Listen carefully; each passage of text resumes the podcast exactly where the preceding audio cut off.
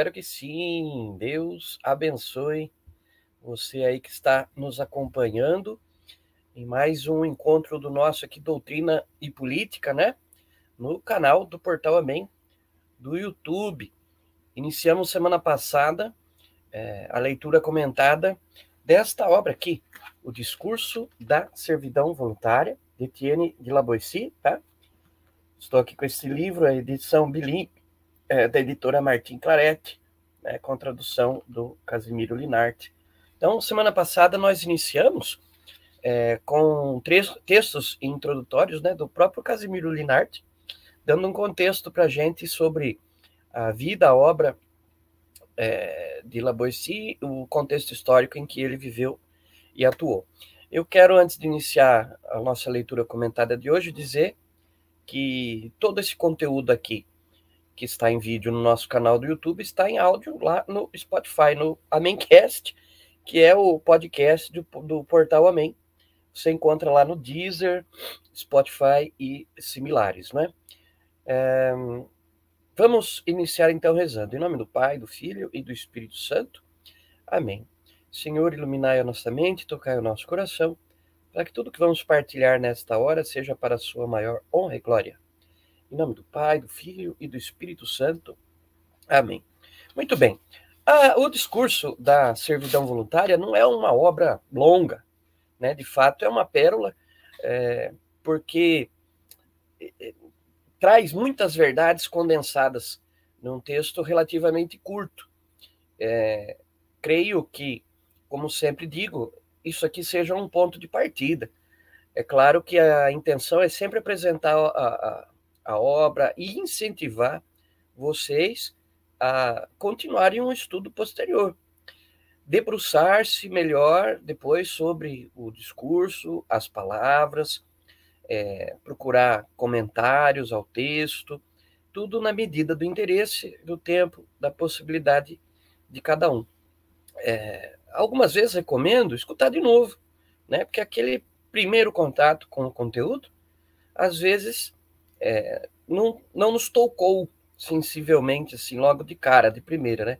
Uma leitura posterior ou um, um, um, escutar novamente depois que a gente fica ruminando aqui a ideia na cabeça, funciona, costuma funcionar muito bem.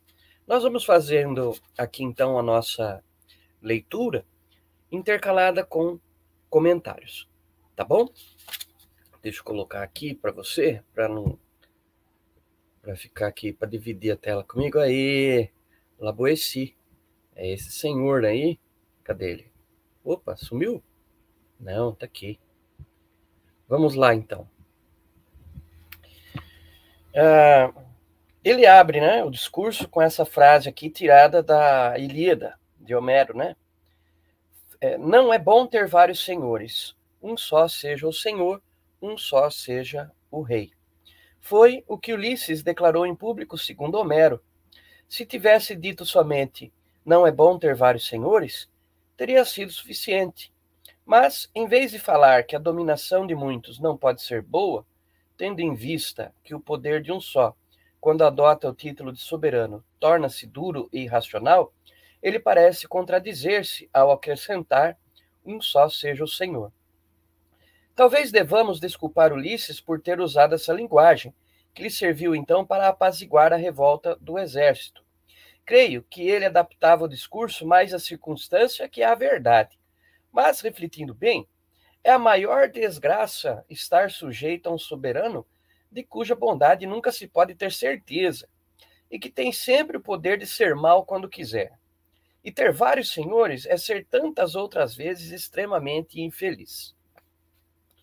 Não pretendo debater aqui a questão, tantas vezes discutida, se outras formas de república são melhores que a monarquia.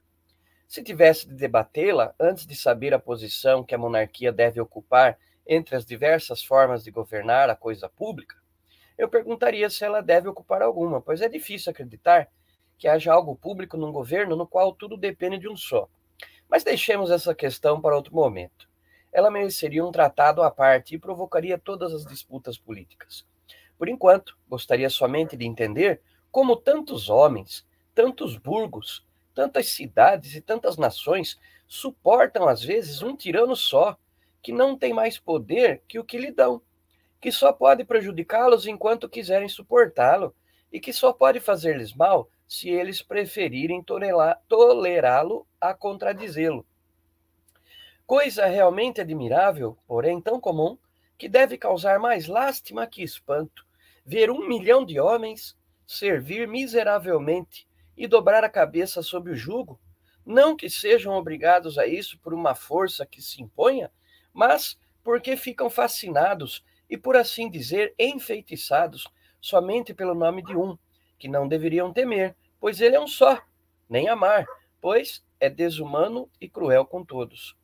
Esta é, entretanto, a fraqueza dos homens, forçados a obedecer, obrigados a contemporizar, nem sempre podem ser os mais fortes. Portanto, quando uma nação se vê obrigada, pela força das armas, a obedecer ao poder de um só, como a cidade de Atenas aos 30 tiranos, não se deve espantar que se submeta, mas deplorar uma situação tão funesta, ou melhor, não se deve espantar nem lamentar, mas suportar a desgraça com paciência e preparar-se para a melhor sorte no futuro.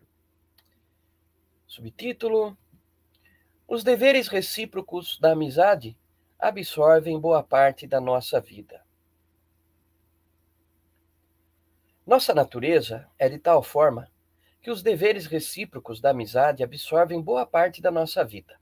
Amar a virtude, estimar as belas ações, ser gratos pelos benefícios recebidos e muitas vezes reduzir nosso próprio bem-estar para aumentar a honra e o progresso daqueles que amamos e que merecem ser amados, é uma correspondência justa à razão.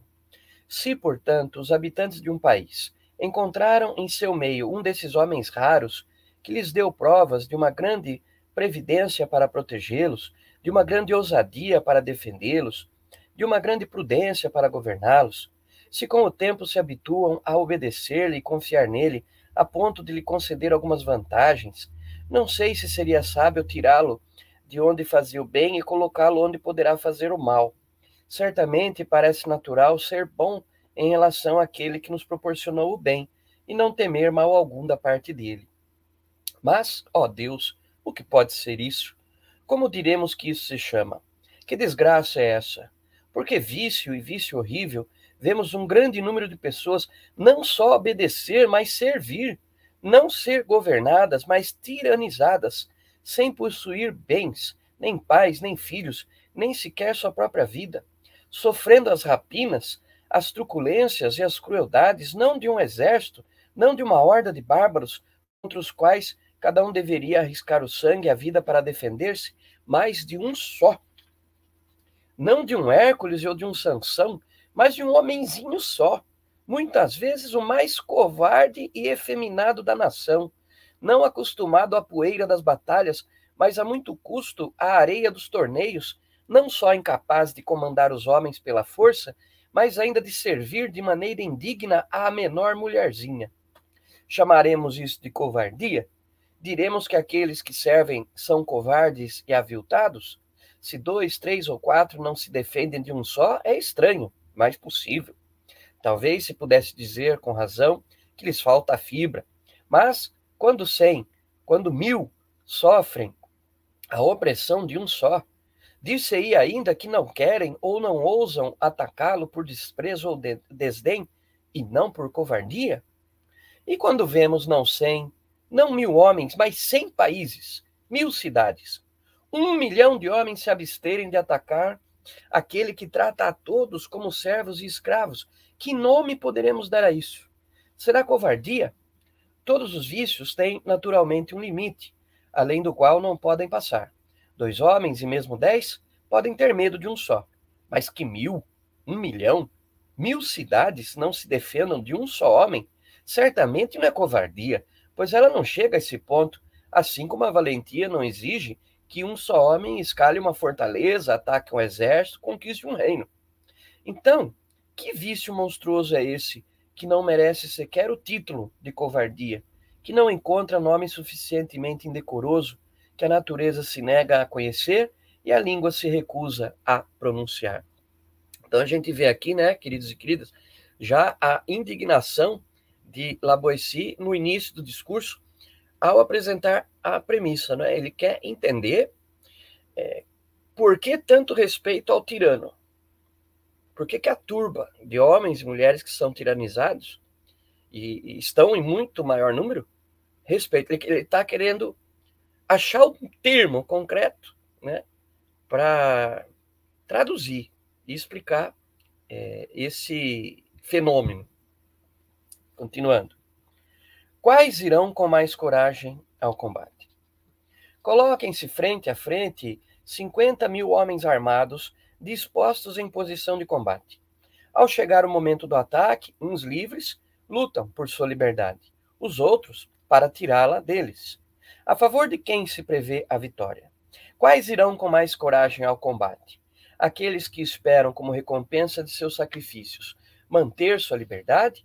Ou aqueles que só podem esperar a servidão de outrem como salário dos golpes que dão ou recebem? Uns têm sempre diante dos olhos a felicidade de sua vida passada e a expectativa de um bem-estar igual no futuro. Não pensam tanto no que têm de sofrer no pouco tempo que dura uma batalha, quanto no que deverão suportar para sempre, vencidos eles, seus filhos e toda a sua posteridade. Os outros não têm nada que os estimule, a não ser um pouco de cobiça, que de repente se dissipa diante do perigo e que não pode provocar neles tanto ardor que não deve extinguir-se necessariamente a menor gota de sangue que saia de seus ferimentos. As batalhas famosas de Milcíadas, Melcíades, Leônidas e Temístocles datam de dois mil anos e se conservam até hoje tão frescas nos livros e na memória dos homens como se tivessem sido travadas ontem. Elas garantiram a independência da Grécia e ainda servem de exemplo para o mundo inteiro, o que deu a um número tão pequeno de gregos não o poder, mas a coragem para enfrentar a força de tantos navios cujo peso o próprio mar não suportava, e para vencer um número tão grande de nações que todas as esquadras gregas não seriam suficientes para fornecer capitães aos exércitos inimigos se fosse preciso. Foi o desejo de manter sua liberdade. Naqueles dias gloriosos, os gregos não somente combateram os persas, neles a liberdade triunfou sobre a dominação, a independência sobre a escravidão. Então, irmãos e irmãs, embora ainda não tenha achado assim o termo mais correto é, com o qual ele queira exprimir é, esse fenômeno né, da servidão voluntária, ele já coloca aqui qual, é, qual seria a principal motivação. Não a coragem, mas o prezar da própria liberdade. Lutar pela própria liberdade faz crescer nos seres humanos é, uma força, uma coragem, um empenho que não se vê na luta por coisas comezinhas da vida. É, de tão importante que é a, a liberdade para a existência humana. Muito bem, continuamos aqui. É realmente extraordinário ouvir falar da bravura que a liberdade inspira ao coração daqueles que a defendem. Mas o que acontece em todos os países, com todos os homens, todos os dias? Quem poderia acreditar se só tivesse ouvido e não tivesse visto, que um só homem oprime cem mil e os priva de sua liberdade. Se isso só ocorresse em países estrangeiros e terras distantes, e viessem nos contar, quem não pensaria que esse relato fosse puramente inventado? Não é preciso combater nem derrubar esse tirano. Ele se destrói sozinho, se o país não consentir com sua servidão. Nem é preciso tirar-lhe algo, mas só não lhe dar nada. O país não precisa esforçar-se para fazer algo em seu próprio benefício, basta que não faça contra si mesmo. São, por conseguinte, os próprios povos que se deixam, ou melhor, que se fazem maltratar, pois seriam livres se parassem de servir. É o próprio povo que se escraviza e se suicida quando, podendo escolher entre ser submisso ou ser livre, renuncia à liberdade e aceita o jugo quando consente com seu sofrimento, ou melhor, o procura. Eu não lhe pediria tão vivamente para recuperar a liberdade se lhe custasse alguma coisa. Não existe nada mais caro para o homem do que readquirir o seu direito natural e, por assim dizer, de animal voltar a ser homem. Contudo, não espero dele ousadia tão grande. Nem quero que prefira a segurança duvidosa de viver miseravelmente a uma esperança incerta de viver como lhe agrada. Se para ter liberdade basta desejá-la, se para isso basta um simples desejo, haverá nação no mundo que ainda a considere cara demais, podendo obtê-la com uma simples aspiração, e que lamente sua vontade de reaver um bem que deveria resgatar com seu sangue, e cuja perda torna a vida amarga e a morte salutar para qualquer homem honrado? Mais arruinam e destrói quanto mais é dado a eles. O fogo de uma pequena faísca cresce e vai aumentando sempre. E quanto mais lenha encontra, mais está disposto a queimar. Não é preciso jogar água para apagá-lo. Basta não colocar mais lenha. E ele, não tendo mais o que consumir, acaba, se extinguindo por si mesmo. Fica sem força e não é mais fogo. Do mesmo modo, os tiranos, quanto mais pilham, mais exigem, mais arruinam e destroem quanto mais é dado a eles. Quanto mais servidos, mais se fortalecem e se tornam cada vez mais fortes e dispostos a aniquilar e destruir tudo. Mas basta não lhes dar nada e não lhes obedecer, sem combatê-los ou atacá-los, e eles ficam nus e são derrotados, e não são mais nada, assim como o ramo, que não tendo mais sumo nem alimento em sua raiz, seca e morre. Para conseguir o bem que deseja, o homem ousado não teme nenhum perigo. O homem prudente não regateia nenhum esforço. Só os covardes e os preguiçosos não sabem suportar o mal nem recuperar o bem. Limitam-se a desejá-lo e a energia de sua pretensão lhes é tirada por sua própria covardia. Não lhes resta senão o desejo natural de possuí-lo. Esse desejo, essa vontade comum aos sábios e aos imprudentes, aos corajosos e aos covardes, fez que desejassem todas as coisas cuja posse os tornaria felizes e contentes. Há uma só coisa que os homens, não sei por que motivo, não têm sequer força para desejar: é a liberdade, bem tão grande e tão agradável que, quando se perde, todos os males sobrevêm, e sem ela, todos os outros bens, corrompidos pela servidão, perdem inteiramente o gosto e o sabor. Os homens só desdenham a liberdade, ao que parece, porque a teriam se a desejassem, como se se recusassem a fazer essa bela aquisição somente porque ela é fácil demais. Pessoas miseráveis, povos insensatos, nações obstinadas no próprio mal e cegas quando se trata da própria felicidade.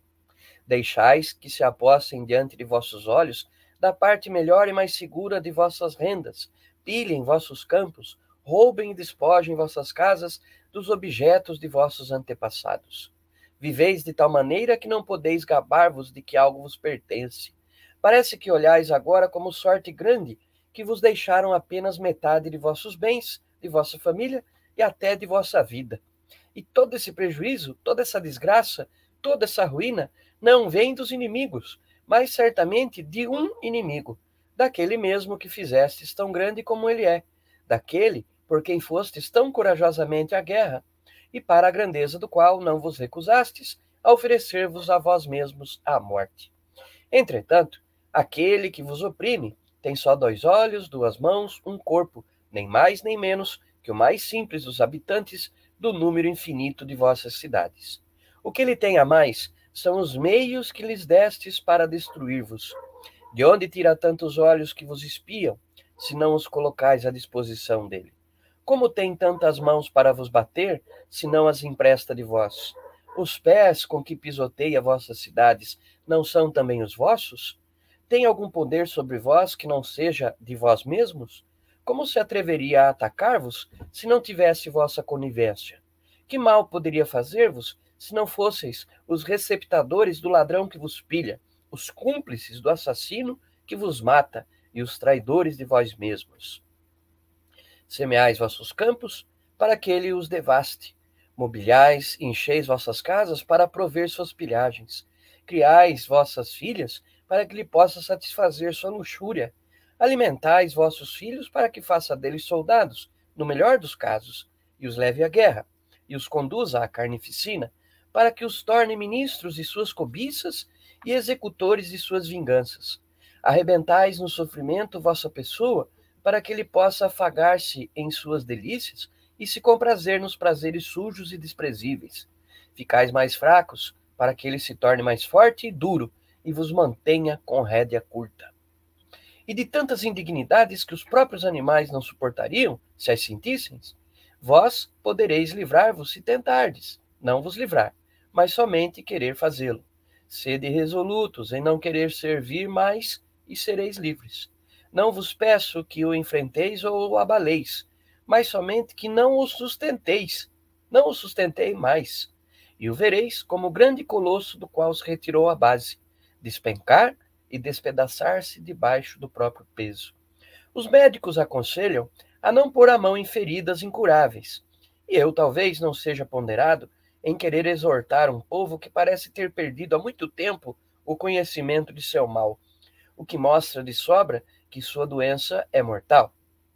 Procuremos, entretanto, compreender, se for possível, como essa vontade obstinada de servir criou raízes tão profundas que se julgaria que o próprio amor à liberdade não é tão natural.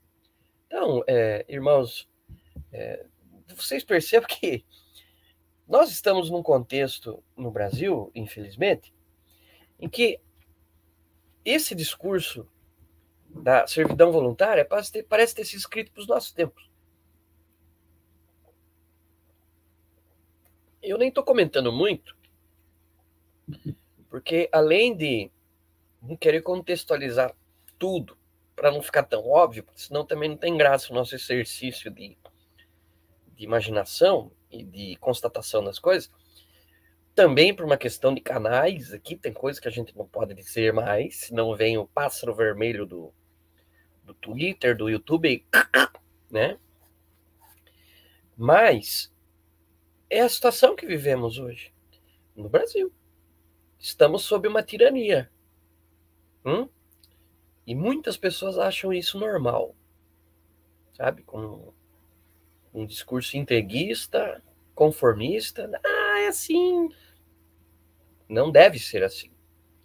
É, de forma que esse discurso não só poderia, como deveria ser lido por todos os que estão aí, se manifestando, protestando pacífica e democraticamente, né?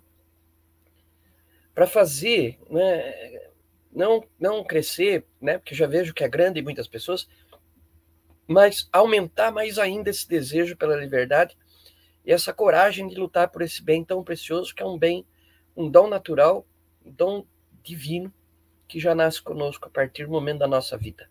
A liberdade. É. Vale a pena, vale tudo, lutar pela liberdade. Mas tem coisa aqui que fica muito, muito óbvia. Né? Eu creio que isso aqui deveria até ser lido na frente dos quartéis.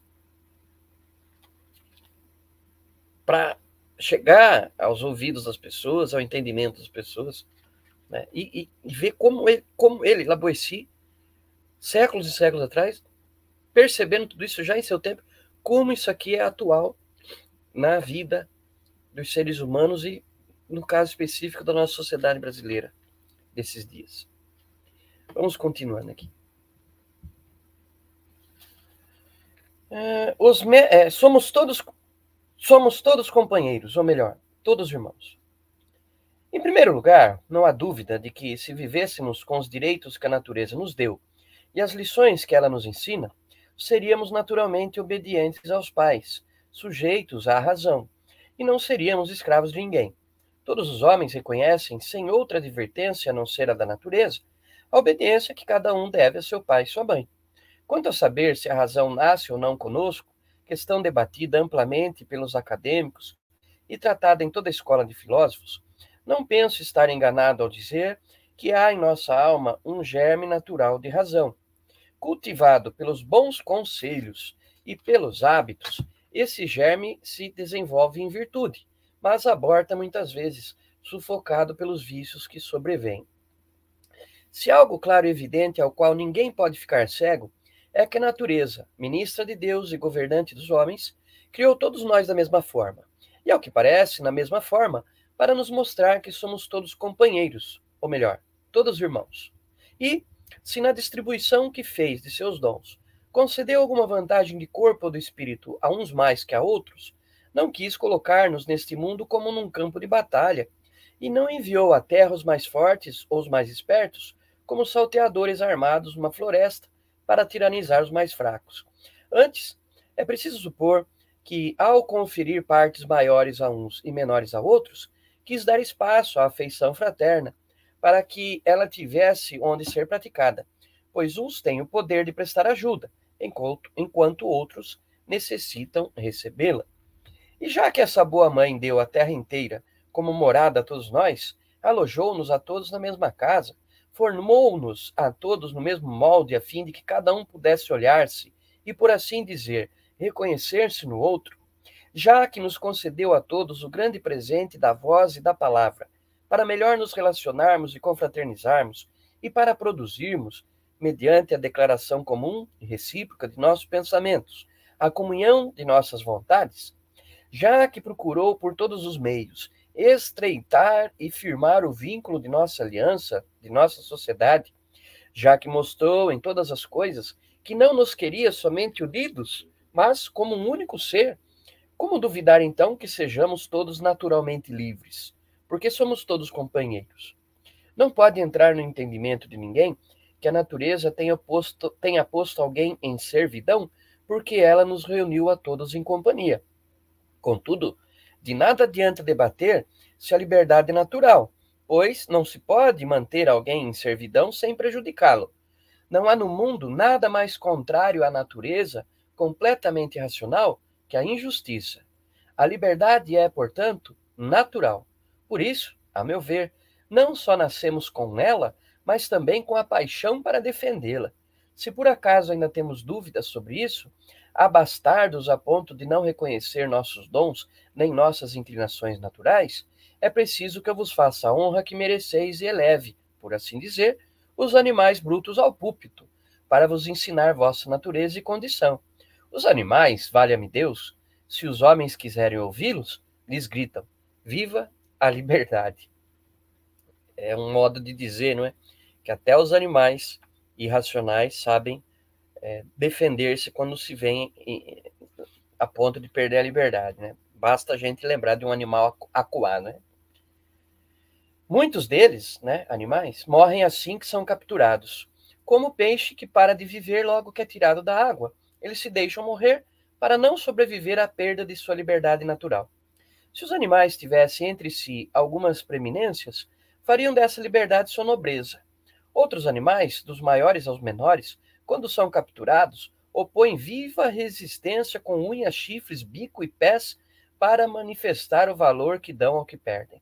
E quando estão presos, dão tantos sinais evidentes do conhecimento que têm de sua desgraça, que é possível ver claramente que, daquele momento em diante, eles se debilitam em vez de viver, e continuam a viver mais para lamentar seu bem-estar perdido que para se comprazer na servidão. Que outra coisa quer indicar o elefante, quando, depois de se defender até não poder mais, não vendo mais esperança, na iminência de ser capturado, enfia as mandíbulas e quebra os dentes nas árvores, senão que seu grande desejo de permanecer livre lhe dá ânimo e se atreve a negociar com os caçadores para ver se ficará livre em troca de seus dentes e, se entregando seu marfim, pagará o resgate por sua liberdade. Olha que interessante a natureza, né? Então, quando o elefante é caçado por causa dos seus dentes de marfim e ele se vê na iminência da derrota, ele costuma fincar as presas na árvore, nas árvores, né? E arrancar os próprios dentes, sabendo que, né, é aquilo, é aquilo que os caçadores estão procurando os dentes de marfim. E aí, talvez, é, vendo né, que o animal se sacrificou e cedeu aquilo que lhe era valioso, de repente o deixa escapar com vida. Né? Temos de preparar o cavalo desde quando nasce, para acostumá-lo a servir. Entretanto, nossos carinhos não o impedem de morder o freio e resistir à espora quando queremos domá-lo. Quer manifestar com isso, ao que parece, o que não se submete com agrado, mas porque o forçamos. O que dizer ainda? Até os bois gemem sob o peso do jugo, e os pássaros se lamentam na gaiola. Como eu disse em outro momento, passando o tempo com nossas rimas francesas. Pois não temerei, ao escrever a ti, ó longa, misturar meus versos, porque nunca leio para ti, a fim de que, dando mostras de contentamento, não me faça sentir-me orgulhoso. Assim, pois, se todo ser dotado de sentimento sente o peso da sujeição e busca a liberdade, se os animais, mesmo postos a serviço do homem, não conseguem acostumar-se a servir, a não ser depois de protestar com um desejo contrário, que fatalidade pôde perverter a natureza do homem, o único que nasceu para viver livre, a ponto de fazê-lo perder a memória de seu ser primitivo e o desejo de recuperá-lo? sugam com leite a natureza do tirano. Há três tipos de tiranos. Uns adquirem o poder por eleição do povo, outros pela força das armas, e os últimos por sucessão hereditária. Como é bem sabido, os que adquiriram o poder pelo direito da guerra se comportam como se estivessem em país conquistado. Os que nascem reis geralmente não são melhores. Nascidos e alimentados no seio da tirania, sugam com o leite a natureza do tirano e olham os povos submetidos a eles como servos que herdaram. Segundo sua inclinação dominante, avaros ou pródigos, dispõem do reino como de sua herança. Parece-me que aquele a quem o povo entregou o Estado deveria ser mais suportável, e o seria, como creio. Mas, logo que se vê elevado acima dos outros, encantado com esse não sei que que chamam grandeza, decidem não sair mais. Considera quase sempre o poder que o povo lhe conferiu como devendo ser transmitido a seus filhos. E, desde que adotaram essa ideia, é surpreendente ver como superam os outros tiranos em todos os tipos de vícios e mesmo em crueldade. Não encontram meio melhor para assegurar a nova tirania a não ser reforçar a servidão e afastar tanto seus súditos da liberdade que, por mais recente que seja sua recordação, logo se apaga da memória. Assim, para dizer a verdade, vejo que existe entre esses tiranos alguma diferença, mas de opção não vejo, pois, embora cheguem ao trono por meios diversos, sua maneira de reinar é quase sempre a mesma. Os que são eleitos tratam o povo como touros a serem domados, os conquistadores como sua presa, os sucessores como um bando de escravos que lhes pertencem por natureza. Mas suponhamos que por acaso nascessem hoje algumas pessoas novas, não acostumadas à sujeição nem atraídas pela liberdade, e que até ignorassem o nome de uma e de outra, e fosse proposto a elas ser escravas ou viver livres, qual seria sua escolha?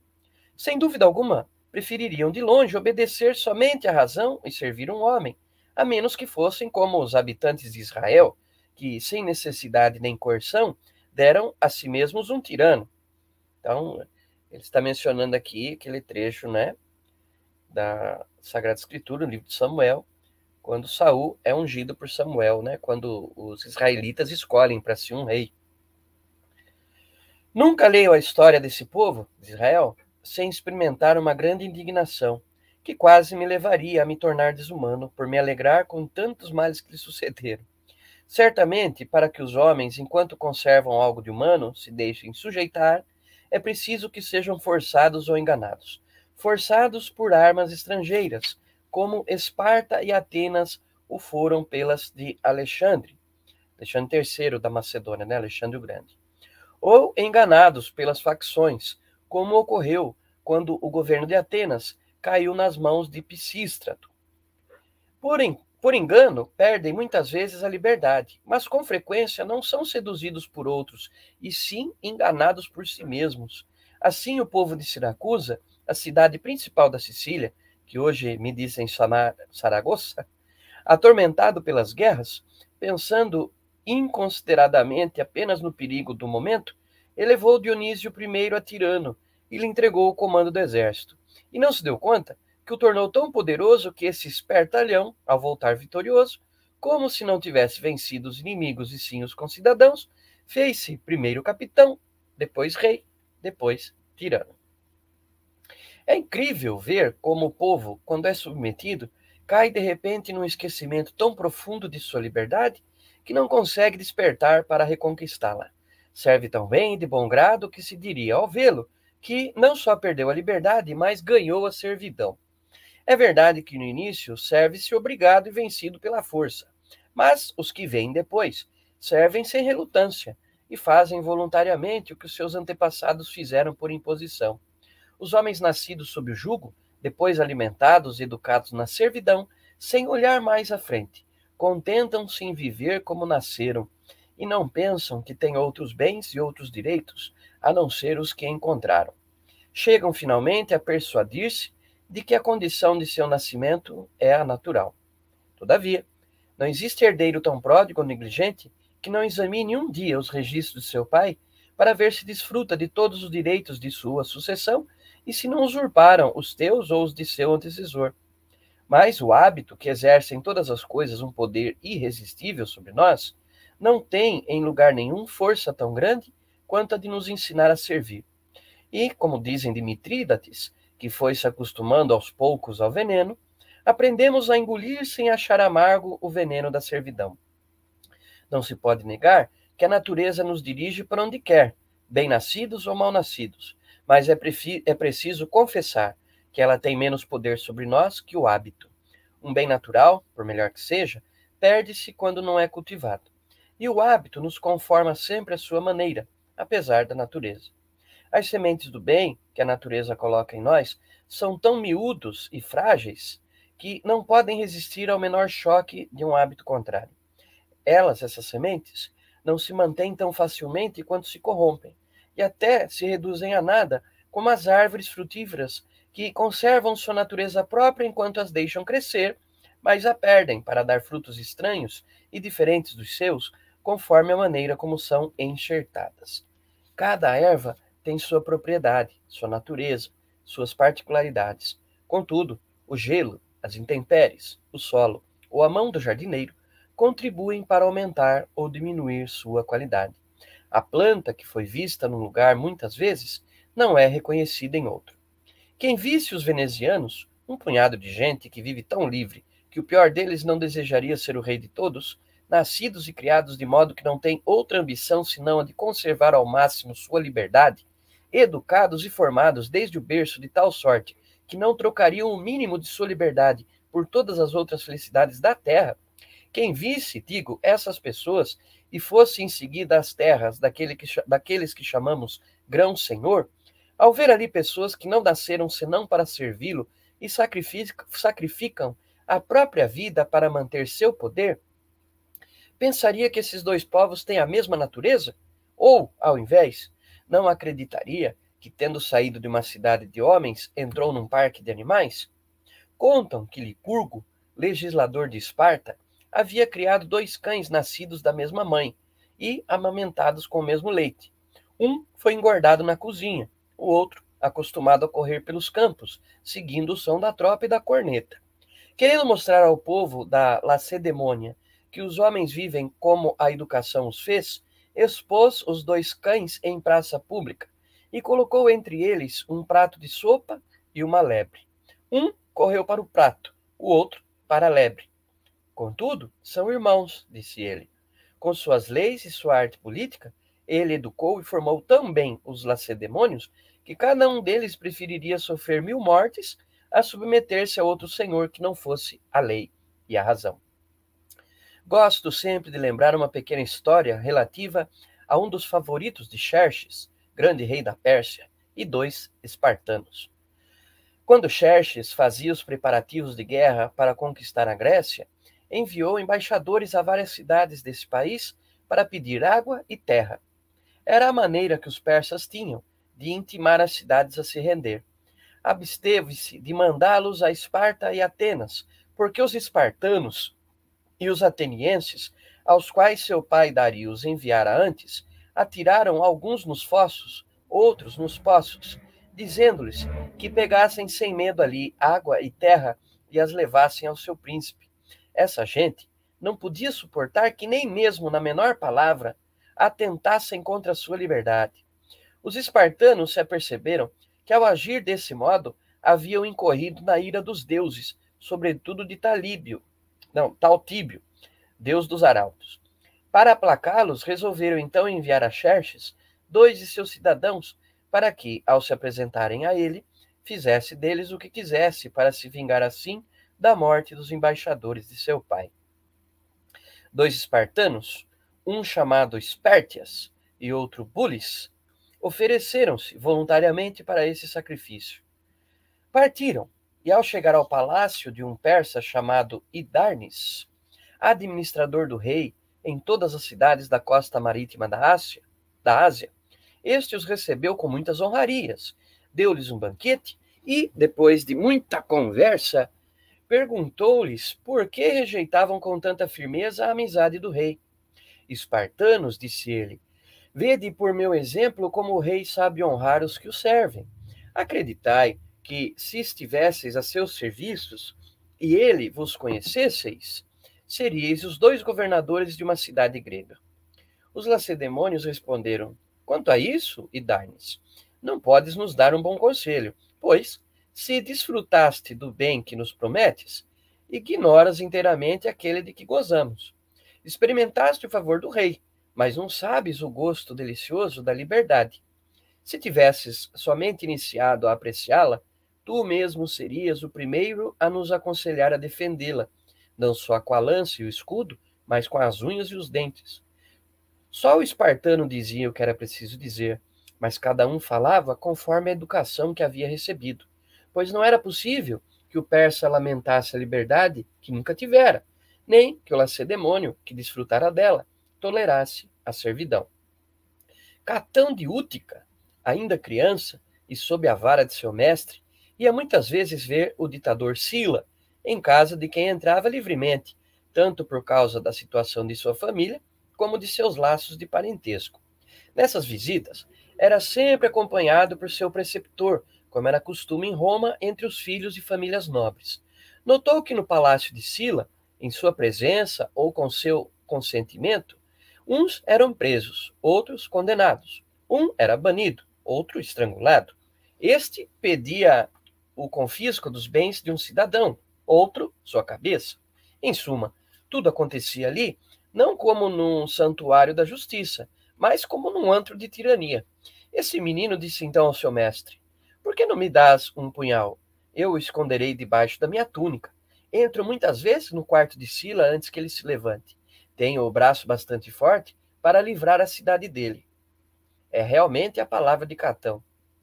O início de vida desse personagem era digno de sua morte. No entanto, mesmo que não seja dito seu nome nem seu país, somente contando o fato como foi, ele falará por si mesmo, e se conhecerá que era romano e nascido em Roma, que então era livre. Por que digo isso? Não pretendo certamente que o país e a terra queiram dizer alguma coisa, pois em todas as regiões, em todos os climas, a sujeição é detestável e a liberdade é cara. Mas me parece que se deve ter piedade daqueles que ao nascer já se encontram sob o jugo, que se deve desculpá-los ou perdoá-los, se não tendo sequer visto a sombra da liberdade e escravos. Se existem países, é, é, e não tendo, é, é, desculpa, mas me parece que se deve ter piedade daqueles que ao nascer já se encontram sob o jugo que se deve desculpá-los ou perdoá-los, se, não tendo sequer visto a sombra da liberdade e não tendo ouvido falar dela, não se dão conta do mal de serem escravos. Se existem países, como diz Homero, a respeito dos cimérios, nos quais o sol se mostra de maneira diferente que a nós, e depois de iluminá-los durante seis meses consecutivos, deixa-os na escuridão nos outros seis meses, é preciso admirar-se que aqueles que nascem nessa noite longa, se não ouviram falar da claridade nem jamais viram o dia, se acostumem às trevas em que nasceram, sem, deixe, sem desejar a luz. Nunca se lamenta o que não se teve. O pesar só vem depois do prazer, e ao conhecimento do bem sempre se junta a lembrança da alegria do passado. O homem é naturalmente livre e quer sê-lo, mas sua natureza é tal que se amolda, amolda facilmente à educação que recebe. Então aqui nós vemos, né, uma grande crítica ilustrada com passagens da história, né, com a utilização de muitos personagens, para nos dizer né, que, infelizmente, em alguns lugares, algumas pessoas se acostumam à servidão porque já nasceram sem liberdade, nunca experimentaram. É, e que, até certo ponto, é preciso ter uma certa condescendência, porque elas não sabem o gosto e a importância da liberdade porque sempre foram educados na servidão, na escravidão, dizendo assim. E assim há muitas pessoas hoje em dia também, de modo que nós devemos abrir os olhos das pessoas, mostrar para elas o valor da liberdade, dar-lhes o gostinho, o cheiro do tempero, do perfume da liberdade, para que elas busquem por si conosco a liberdade, que é um dom, um direito de todos nós, não é? Continuamos. Digamos, portanto, que se todas as coisas se tornam naturais para o homem quando se acostuma a elas, só permanece em sua natureza aquele que deseja apenas as coisas simples e não alteradas. Assim, A primeira razão da servidão voluntária é o hábito. É o que acontece com os cavalos mais briosos, que no início mordem o freio e depois brincam com ele, que há pouco escoiceavam assim que viam a sela e agora se apresentam sozinhos sob os arreios e, vaidosos, pavoneiam-se debaixo da armadura. Os homens dizem que sempre foram súditos, que seus pais viveram desse modo. Pensam que são obrigados a suportar o mal. Persuadem-se com exemplos e consolidam eles mesmos, com o passar do tempo, a posse daqueles que os tiranizam. Mas, na verdade, os anos nunca dão o direito de praticar o mal. Antes, aumentam a injúria. Sempre existem alguns, mais bem-nascidos que outros, que sentem o peso do jugo e não podem renunciar a livrar-se dele, que nunca se acostumam à sujeição e que, como Ulisses procurava por terra e por mar rever a fumaça de sua casa, não podem esquecer seus direitos naturais, seus antepassados, seu estado primitivo. Estes, dotados de entendimento claro e espírito clarividente, não se contentam, como o populacho, em ver o que está a seus pés, sem olhar nem para trás nem para frente.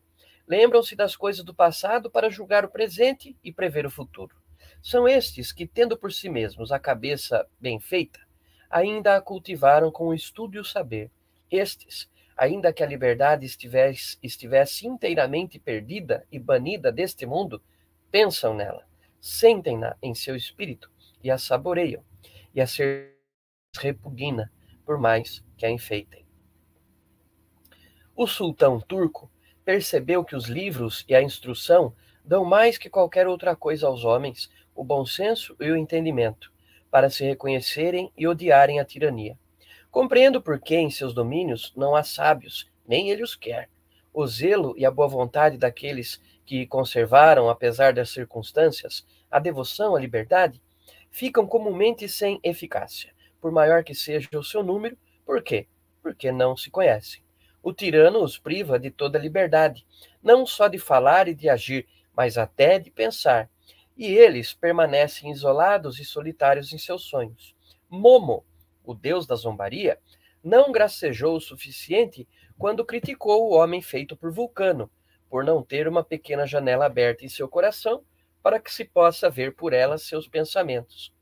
Dizem que Bruto e Cássio, quando resolveram libertar Roma, ou melhor, o mundo inteiro, não quiseram que Cícero, grande defensor do bem público, se já houve algum, tomasse parte, porque consideravam seu coração fraco demais para uma ação de tamanha importância. Acreditavam em sua boa vontade, mas não em sua coragem. Quem quiser recordar os tempos do passado e compulsar os anais da antiguidade, se convencerá de que poucos ou nenhum daqueles que, vendo seu país maltratado em mãos erradas, tomaram a decisão de libertá-lo com intenção boa, íntegra e reta, não o tenham conseguido facilmente para se manifestar a si mesma, a própria liberdade vem em sua ajuda. Armódio, Aristogitão, Trasíbulo, Bruto, o Velho, Valeriano e Dion, que conceberam um projeto tão virtuoso, executaram-no com êxito. Nesses casos, a vontade firme garante quase sempre o sucesso. Bruto, o jovem, e Cássio conseguiram eliminar com êxito a servidão. É verdade que pereceram quando tentaram fazer a liberdade voltar, não miseravelmente, pois quem ousaria encontrar algo miserável em sua vida ou em sua morte? Mas, para grande prejuízo, desgraça perpétua e ruína total da República, a qual, é, parece-me, foi enterrada com eles. As outras tentativas feitas posteriormente contra os imperadores romanos não foram mais que conjurações de homens ambiciosos, cujo insucesso e mau fim não merecem ser lamentados, pois eles não desejavam eliminar, mas somente enfraquecer a coroa, procurando expulsar o tirano para conservar a tirania. Quanto a estes, eu mesmo não gostaria que fossem bem-sucedidos, e estou contente que tenham mostrado com seu exemplo que não se deve abusar do santo nome da liberdade para executar uma má ação. Mas, voltando ao meu assunto, que quase perdi de vista, a primeira razão pela qual os homens servem voluntariamente é porque nascem servos e são educados como tais. Dessa primeira razão decorre outra. Sob os tiranos, os homens se tornam facilmente covardes e efeminados. Sei disso graças a Hipócrates, pai da medicina, que observou muito bem em seu livro sobre as doenças. Esse grande homem tinha um bom coração, como demonstrou quando o rei da Pérsia quis atraí-lo para o seu lado à custa de ofertas e ricos presentes. Respondeu francamente que teria problema de consciência se se dedicasse a curar os bárbaros que, te, que queriam matar os gregos e se tornasse útil com sua arte àquele que pretendia submeter a Grécia. A carta que lhe enviou se encontra ainda hoje entre suas outras obras e atestará para sempre seu bom coração e sua natureza nobre. É certo, por conseguinte, que com a liberdade se perde imediatamente qualquer valor. As pessoas submissas não têm brio nem entusiasmo no combate. Caminham em direção ao perigo, como que arrastadas e sem ânimo, como se cumprissem uma obrigação. Não sentem ferver em seu coração o ardor da liberdade que faz desprezar o perigo e da vontade de ganhar com uma bela morte a honra e a glória entre os companheiros. Os homens livres, ao contrário, disputam a preferência em lutar pelo bem comum, porque associam a ele seu interesse particular. Todos esperam ter sua parte no mal da derrota ou no bem da vitória. Mas os homens submissos, desprovidos de coragem guerreira, perdem também a vivacidade em todas as outras coisas, têm o coração tão fraco e mole que não são capazes de qualquer grande ação. Os tiranos sabem muito bem disso, por isso fazem o possível para torná-los ainda mais fracos e covardes. Pois é, irmãos, a gente vai avançando aqui na leitura eu já vou adiantando para vocês que hoje a gente vai até o fim, viu? Então, essa nossa transmissão vai ser mais comprida do que o normal. Então, é, eu peço que você tenha paciência e dependendo aí do seu tempo, você pode subdividir esse conteúdo para escutar em várias vezes, né? Que nem você faz no cartão de crédito, em duas ou três vezes, você vai lá e divide essa live. Porque o discurso da servidão voluntária não é uma obra é, tão grande em tamanho, embora seja grande em valor, em conteúdo. É, e espero que você já tenha percebido que toda menção que Laboissi faz ao tirano, ou aos tiranos, encaixam direitinho. A pergunta que permeia toda a leitura de hoje é essa, né? Quem é o tirano? Quem são os tiranos? Quem são aqueles que nos tiranizam? Que nos obrigam à servidão. A quem, é, a quem nós estamos servindo voluntariamente? A quem devemos resistir? Né?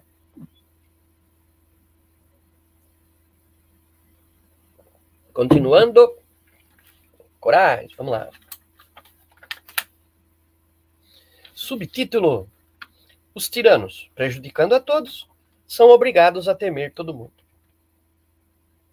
O historiador Xenofonte um dos mais sérios e estimados entre os gregos, escreveu um pequeno livro no qual faz Simônides dialogar com Hierão, rei de Siracusa, sobre as misérias do tirano.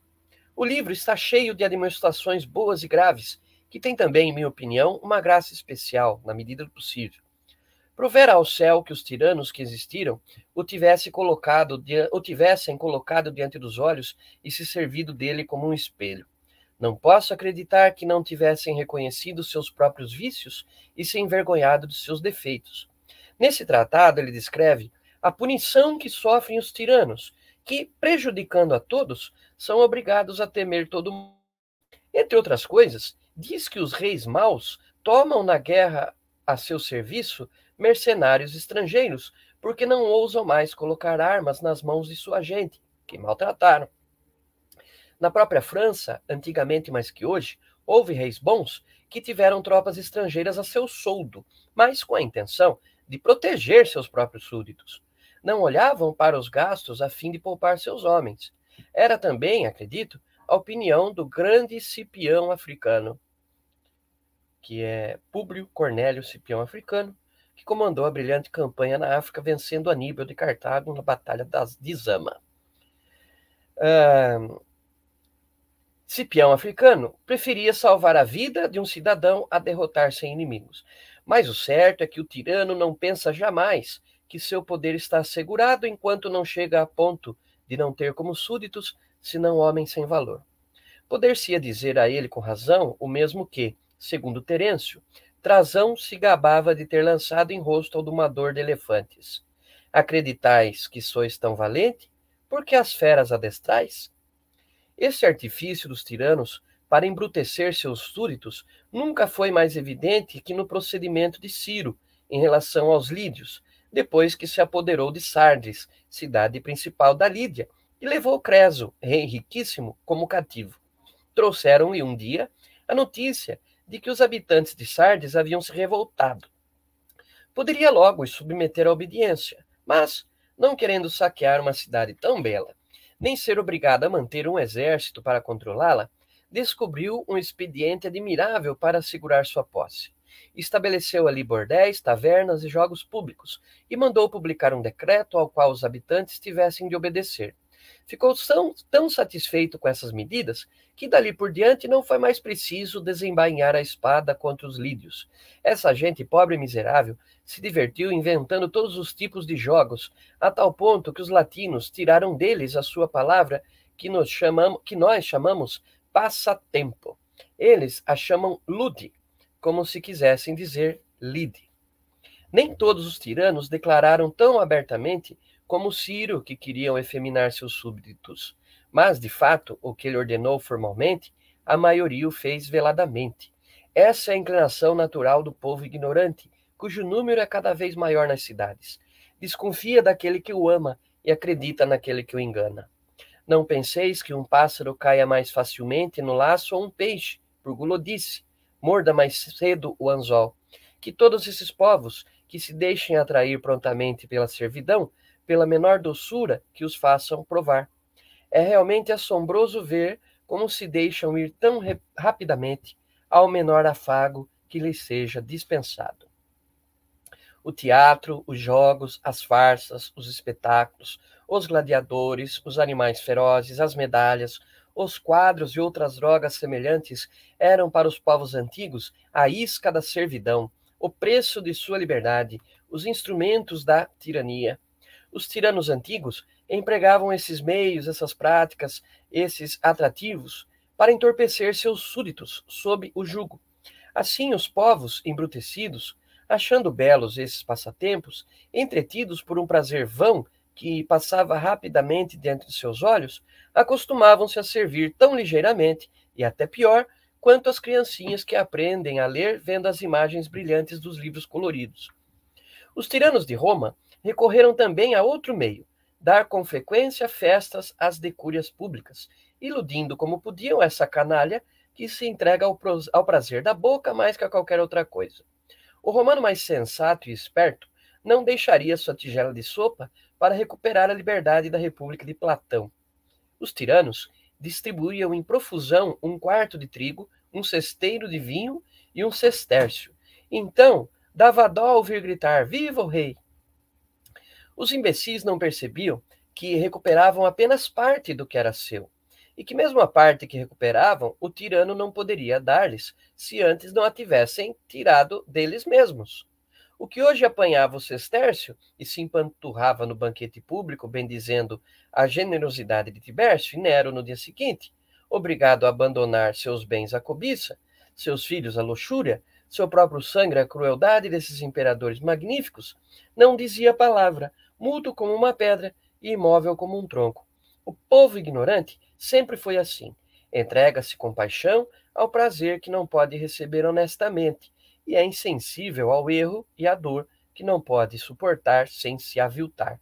Hoje não vejo ninguém que, ao ouvir falar de Nero, não trema a simples menção a esse monstro abominável, a essa fera horrenda e imunda.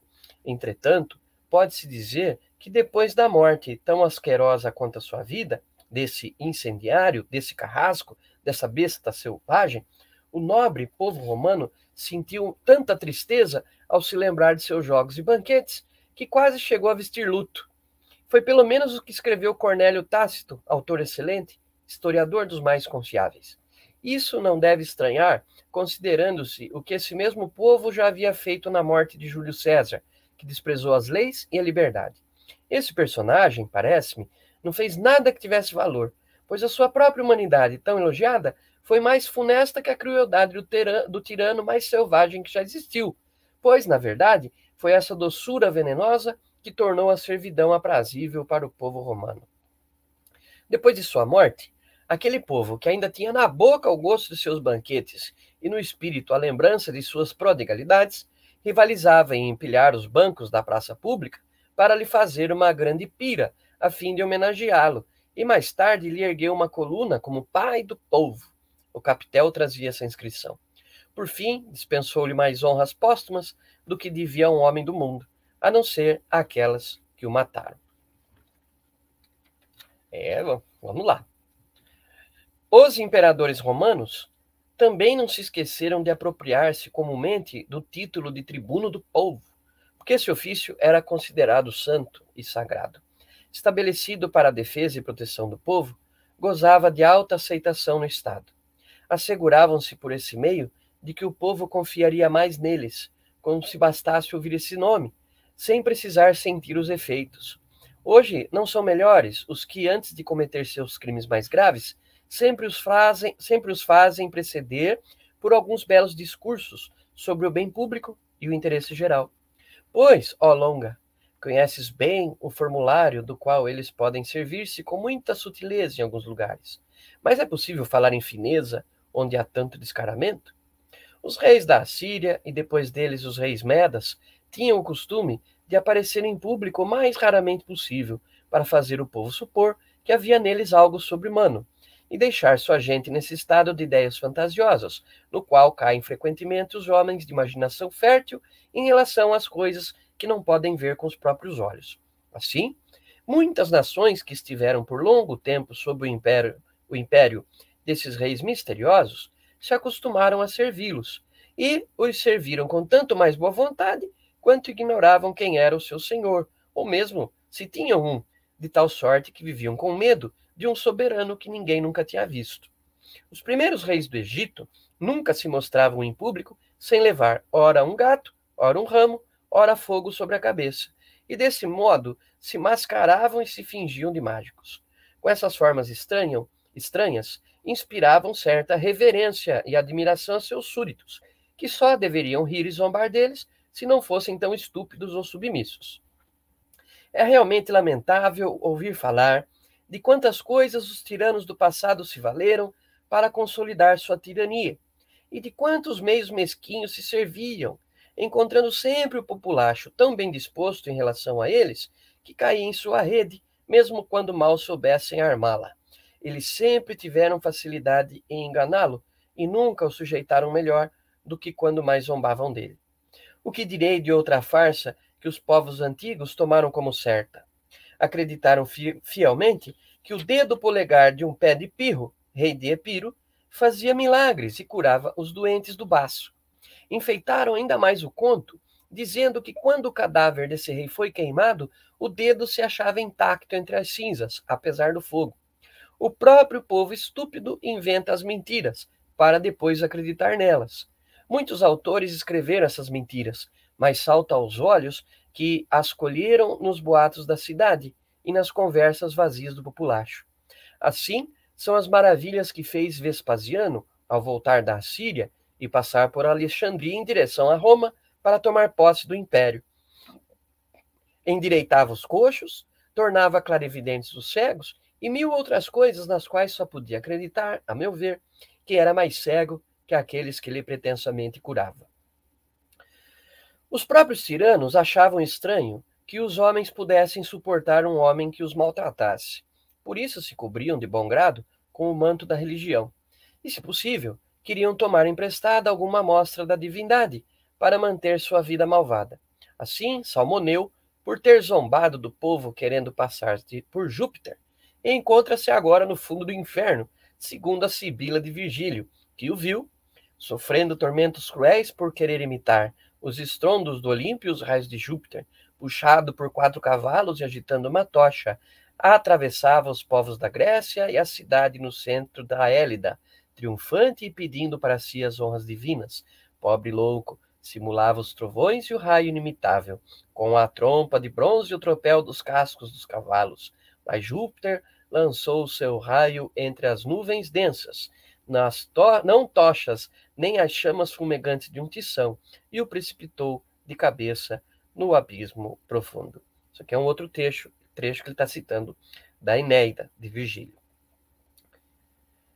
Se aquele que quis simplesmente se fazer de tolo está sendo agora tão bem tratado, creio que aqueles que abusaram da religião para fazer o mal se encontrarão em situação ainda pior.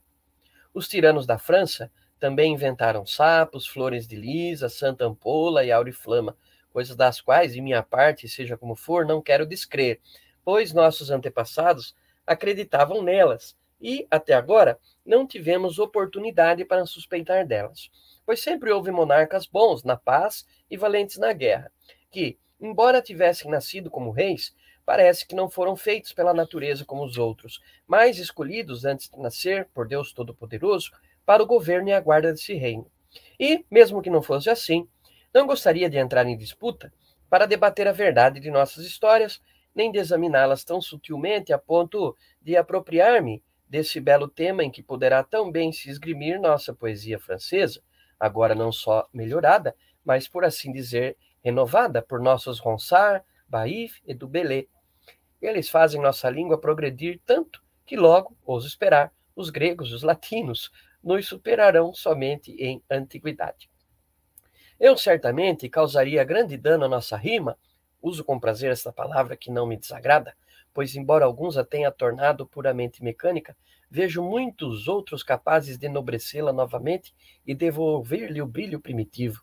Eu lhe causaria, digo, grande dano se a privasse dos belos contos do rei Clovis, nos quais, parece-me, inspirou-se com tanta graça e facilidade a verve de nosso Ronsard em sua Francíada. Não ignoro de quanto ele é capaz, conheço o seu espírito agudo e a graça de seu estilo. Ele saberá tratar da Auriflama tão bem como os romanos de suas ancilas e dos seus escudos caídos do céu, de que fala Virgílio. Tirará de nossa Santa Ampola partido tão bom quanto os atenienses do cesto de Erictônio. Falará de nossas armas tão bem quanto eles de sua oliveira, que dizem encontrar-se ainda na Torre de Minerva.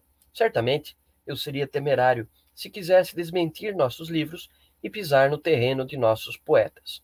Mas, voltando ao meu assunto, do qual me afastei não sei como, não está claro que os tiranos, para se manter, esforçaram-se para acostumar o povo não só à obediência e à servidão, mas ainda à sua devoção? Tudo o que eu disse até aqui sobre os meios empregados pelos tiranos para habituar os homens a servir mais voluntariamente só é utilizado por eles entre o povo miúdo e grosseiro. Chego agora a um ponto que é, ao meu ver, a mola mestra e o segredo da dominação, o apoio e o fundamento da tirania. Olha só, presta atenção, hein? Quem pensa que as alabardas dos guardas e a vigilância das sentinelas garantem os tiranos se engana completamente, em meu ponto de vista. Creio que recorrem a eles mais por formalidade e como espantalho que pela confiança que lhes inspiram. Os arqueiros barram, os arqueiros barram a entrada dos palácios aos mal vestidos que não têm meios para incomodar, não aos que podem abrir caminho por meio das armas. É fácil contar, entre os imperadores romanos, que aqueles que escaparam ao perigo graças ao auxílio de seus arqueiros foram em número bem menor que os que pereceram pelas mãos de seus próprios guardas. Não são os esquadrões de cavalaria, nem os batalhões de infantaria, nem as armas que defendem um tirano. À primeira vista, será difícil acreditar, embora seja a pura verdade. São sempre quatro ou cinco que mantêm o tirano, quatro ou cinco que conservam o país inteiro em servidão. Gente, Vou ler de novo. São sempre quatro ou cinco que mantêm o tirano, quatro ou cinco que conservam o país inteiro em servidão.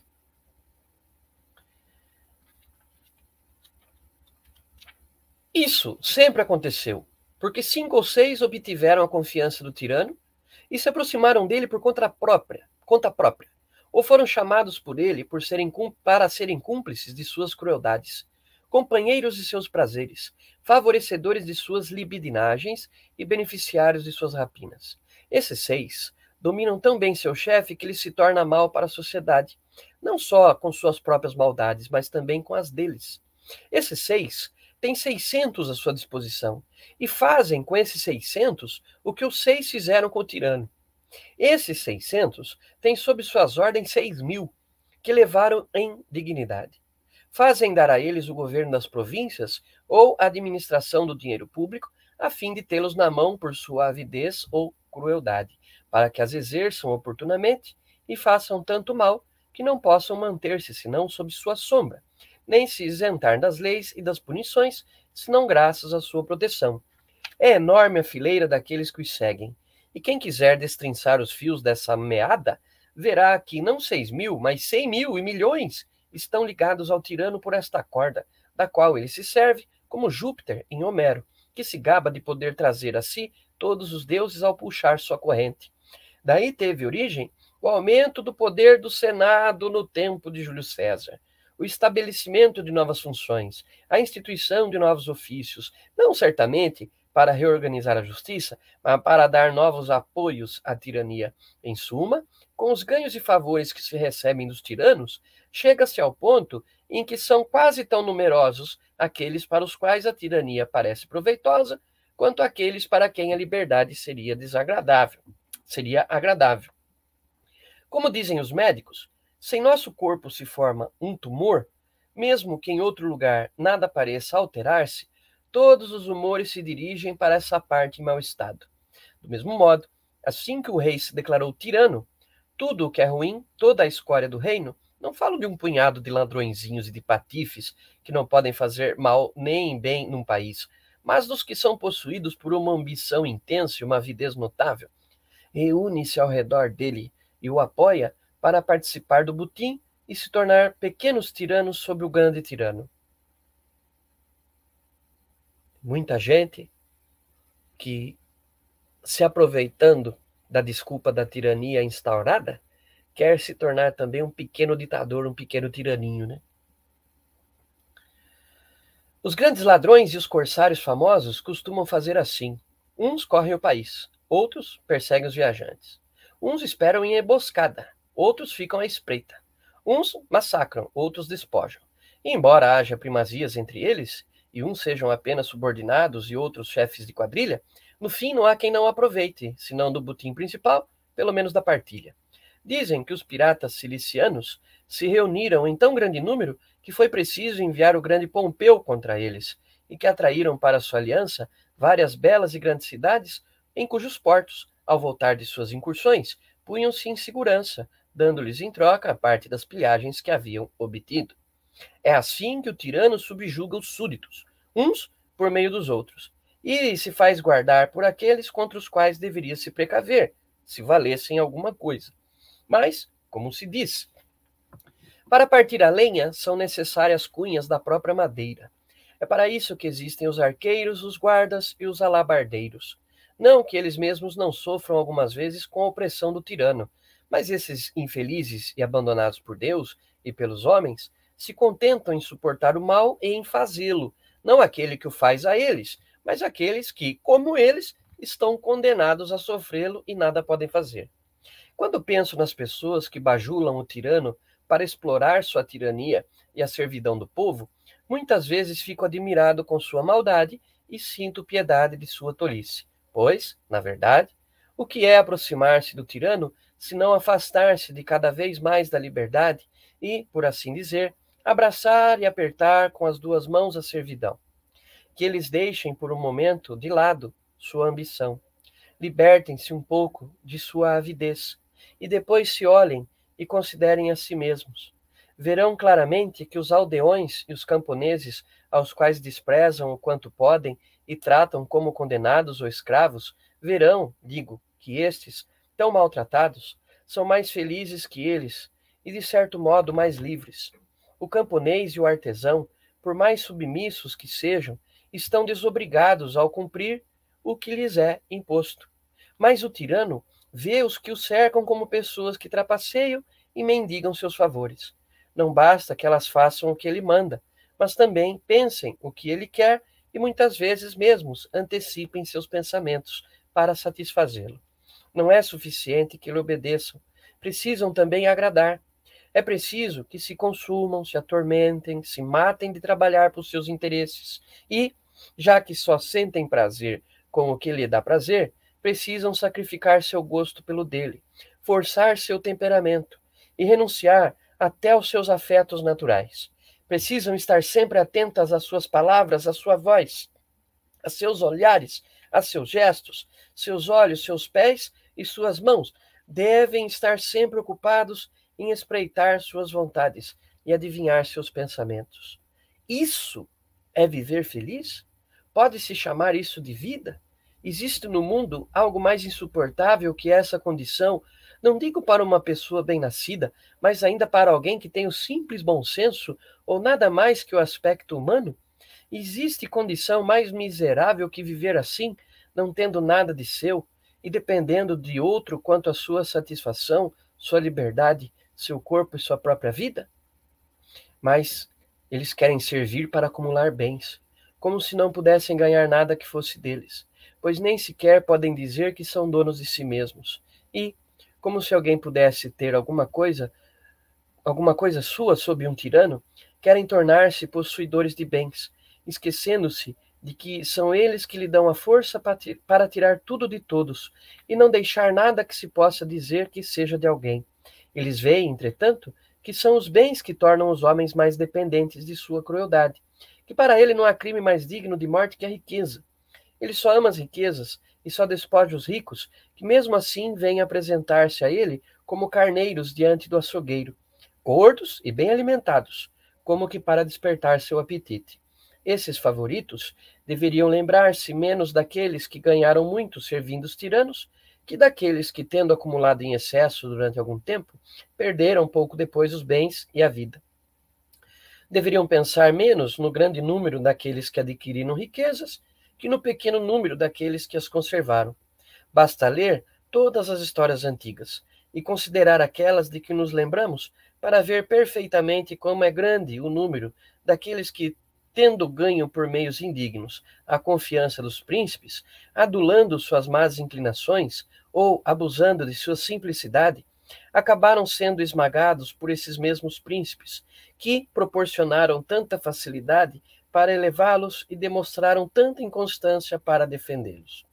Entre o grande número daqueles que se encontraram próximos de reis maus, foram poucos, para não dizer quase nenhum, os que não experimentaram eles mesmos a crueldade do tirano, que antes estimularam contra outros, muitas vezes enriquecidos à sombra de seu favor com os despojos alheios. No fim, o enriqueceram eles mesmos com seus próprios despojos. As próprias pessoas de bem, se é possível encontrar alguma amada por um tirano, por mais que desfrutassem de sua graça, por mais que brilhassem nelas a virtude e a integridade que inspiravam algum respeito mesmo aos mais malvados quando os viam de perto, essas pessoas de bem não poderiam manter-se junto ao tirano. Também elas se ressentiam do mal comum e experimentavam em si mesmas a tirania.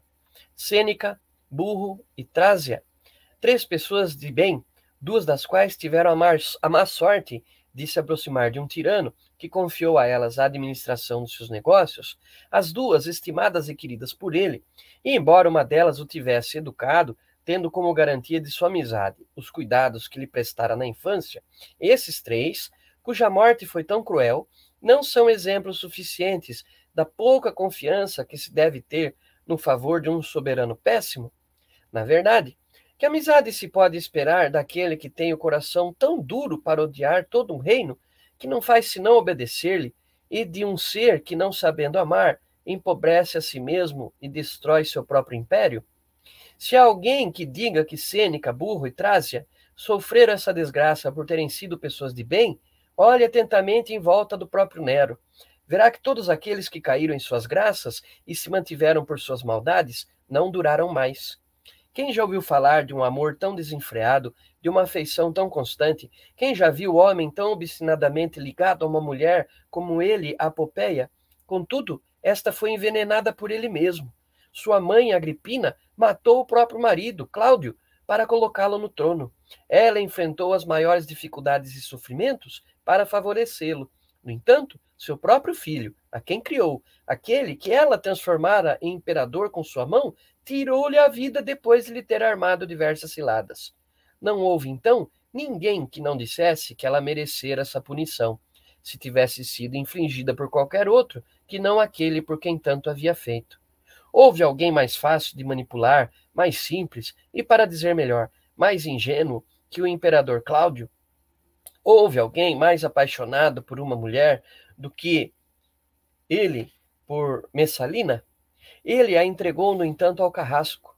Os tiranos tolos permanecem sempre tolos, a tal ponto que nunca sabem fazer o bem, mas não sei como, finalmente, o pouco espírito que têm desperta neles para praticar crueldade até contra seus próximos. São bem conhecidas as palavras de Calígula, que ao ver descoberto o pescoço de sua mulher, daquela que mais amava, sem a qual parecia não poder viver, dirigiu-lhe este belo galanteio. Este belo pescoço será cortado daqui a pouco, se eu mandar. Por isso, os tiranos antigos, em sua maioria, foram quase todos mortos por seus favoritos, Conhecendo a natureza da tirania, estes não estavam seguros a respeito da vontade do tirano e desconfiavam de seu poder. Assim, Domiciano foi morto por Estevão, Cômodo por uma de suas amantes, Antonino pelo centurião Marcial, por instigação de Macrino, e da mesma forma, quase todos os outros. Certamente, o tirano nunca ama e nunca é amado. A amizade é um sentimento sagrado, uma coisa santa. Só existe entre pessoas de bem. Nasce da estima mútua e se alimenta não tanto dos benefícios quanto dos bons costumes. O que dá a um amigo a certeza da amizade do outro é o conhecimento de sua integridade. Tem como garantias sua bondade natural, sua fidelidade, sua constância. Não pode haver amizade em que se encontrem a crueldade, a deslealdade, a injustiça. Quando os maus se reúnem, há uma conspiração, não uma sociedade. Não se amam, mas se temem. Não são amigos, mas cúmplices. Mas, mesmo que não fosse assim, seria difícil encontrar um amor sincero num tirano, porque estando acima de todos e não tendo companheiros, já está além dos limites da amizade. Esta floresce na igualdade, desenvolve-se sempre igual e nunca poderá claudicar. É por isso que existe, como dizem, uma espécie de boa-fé entre os ladrões no momento de repartir o butim, porque então todos são iguais e companheiros. Embora não se amem, pelo menos se temem. Não querem, com sua desunião, diminuir sua força. Mas os favoritos de um tirano nunca podem conter, contar com ele, porque aprenderam que pode tudo, que nenhum direito nem dever o obriga, que está acostumado a não ter nenhuma lei além da sua própria vontade, e nenhum companheiro por ser senhor de todos. Não é lamentável que, com tantos exemplos evidentes, sabendo que o perigo está tão presente, ninguém queira tirar a lição das misérias de outros e que tantas pessoas se aproximem ainda tão naturalmente dos tiranos? Não se acha um que tenha a previdência e a coragem de lhes dizer o que, segundo a fábula, a raposa disse ao leão que se fingia de doente? Entre aspas. Iria com muito prazer visitá-lo em sua caverna, mas vejo muitos rastros de animais entrando e nenhum que indique que tenham saído. Estes miseráveis veem os tesouros do tirano brilhar, admiram alucinados os raios de sua pompa, deslumbrados com esse esplendor, aproximam-se dele sem se dar conta que se atiram numa chama que vai consumi-los. Assim, o sátiro imprudente, como contam as fábulas antigas, ao ver brilhar o fogo roubado por Prometeu, Pareceu-lhe tão belo que foi beijá-lo e se queimou.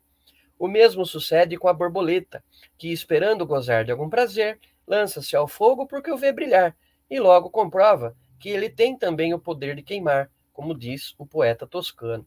Mas suponhamos ainda que os favoritos consigam livrar-se das mãos daquele que servem. Poderão escapar do rei que vem depois? Se for bom, é preciso então lhe prestar contas e submeter-se finalmente à razão. Se for mal, como seu antecessor, não pode deixar de ter também seus favoritos, que geralmente, não contentes de ocupar o lugar dos outros, tiram-lhes também, na maioria das vezes, seus bens e sua vida. É possível que se encontre alguém que, apesar de tão grande perigo e com tão poucas garantias, queira ocupar uma posição tão infeliz e servir com tantas privações um senhor tão perigoso? Ó oh, Deus, pode haver maior castigo e martírio que passar dia e noite imaginando maneiras diferentes de agradar a um homem a quem se teme mais que qualquer outro no mundo? Ter os olhos sempre abertos e os ouvidos atentos para espreitar de onde virá o golpe, para descobrir as ciladas, para desvendar as tramóias dos concorrentes, para adivinhar o traidor, sorrir para cada um e desconfiar de todos, não ter um inimigo declarado, nem amigo certo, mostrar sempre um rosto sorridente quando o coração está apreensivo, não poder estar alegre nem ousar estar triste. É realmente um prazer considerar o, o que lhes reverte desse grande tormento e ver o bem que podem esperar dos sofrimentos de uma vida tão miserável. Geralmente, não é o tirano que o povo acusa do mal que sofre, mas aqueles que o governam. Os povos, as nações, todo o mundo, enfim, dos camponeses aos lavradores, sabem seus nomes, descobrem seus vícios e acumulam sobre eles mil ultrajes, mil insultos, mil maldições. Todas as suas orações, todos os seus votos são contra eles.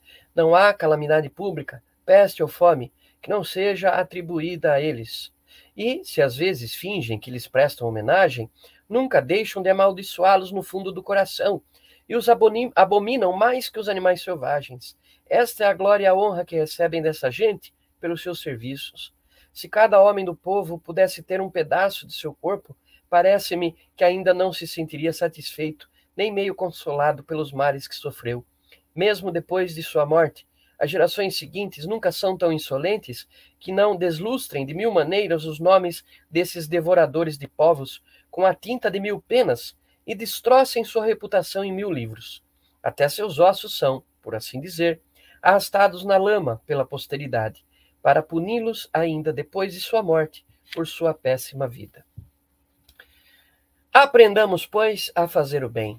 Levantemos, para nossa honra ou por amor à virtude, os olhos ao céu para o Deus Todo-Poderoso, testemunha fiel de nossos atos e juiz justo de nossas faltas. De minha parte, penso e creio não estar enganado, que ele reserva nos abismos um castigo especial para os tiranos e seus cúmplices, pois nada é mais contrário a um Deus bom e clemente que a tirania.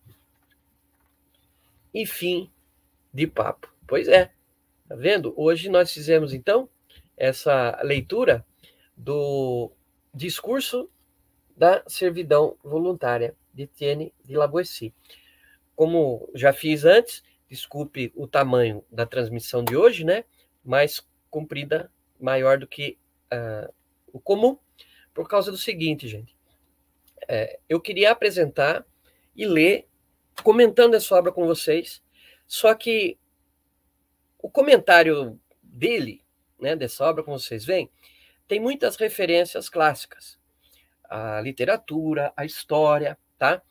E aqui no livro há muitas notas de, de rodapé nessa versão aqui da, da Martin Claret, uma edição bilíngue que eu já expliquei, ó, tem muita nota de rodapé, tá? Então, esses é, detalhes sobre personagens é, reais ou literários que Laboissy faz aqui, eu não, não ia ficar aqui entrando, contando e contextualizando todos, né? Porque depois, dentro do tempo, da disposição, da curiosidade de cada um, cada um vai atrás né, de aprofundar isso.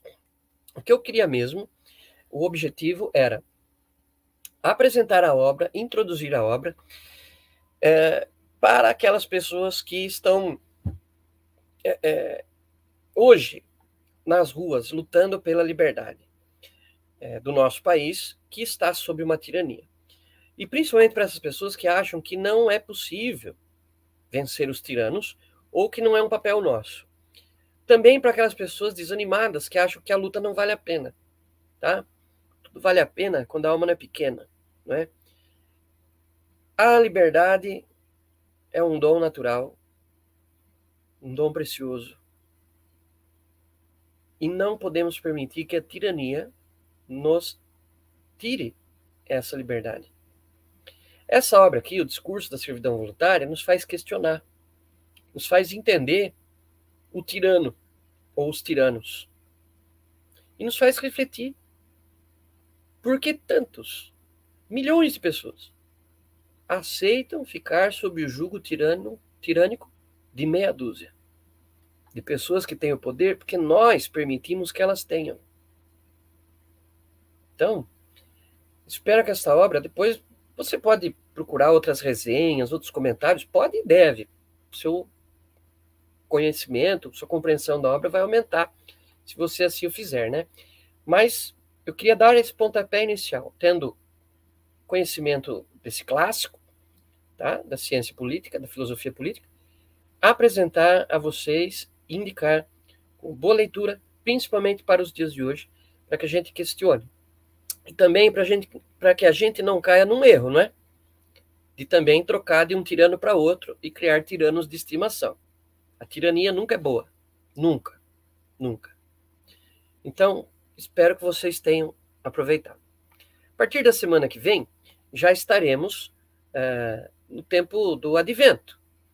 De modo que essas nossas lives aqui da doutrina e política vão cessar, tá? Pelo menos agora, nesse fim de ano, a gente cessa as atividades extras, porque temos que dar uma atenção maior às nossas comunidades. Temos as penitenciais do advento, para atender o nosso povo nas comunidades, né? estar mais é, disponível para atendimento das confissões, para a leitura, para a oração, em preparação ao dia do Natal, que logo se aproxima, né? Vê como passa rápido? Então, irmãos e irmãs, que ninguém estranhe, né? A gente vai dar, então, esse tempo é, no Doutrina e Política aqui, encerramos com essa leitura comentada do discurso da servidão voluntária, a não ser que haja um grande acontecimento, alguma coisa assim muito fora da curva, aí a gente faz uma live surpresa aí, mas aí nem digo tanto no canal aqui do Portal Amém no YouTube, mas principalmente no Instagram, tá bom?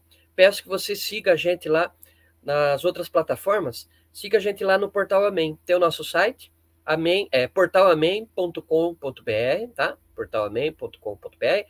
Lá você encontra os links para os nossos artigos, os links para os nossos e-books e também os links para o Portal Amém nas outras plataformas digitais. Facebook, Instagram, Twitter e o Amencast, que é o podcast do programa Amém. Esse conteúdo aqui, né, do Doutrina e Política, você encontra lá também no Spotify, no Deezer, similares, você encontra o áudio desses nossos encontros aqui. Eu agradeço a sua paciência, a sua atenção de estar aqui é, escutando, partilhando esse esses momentos aqui comigo. É, agradeço por você recomendar é, os nossos conteúdos aí para o pessoal da sua família, dos seus grupos, né, de aplicativos de, de mensagem, tá bom? E a gente vai se vendo. Deus abençoe vocês, em nome do Pai, do Filho e do Espírito Santo. Amém. Fiquem com Deus. Tchau, tchau.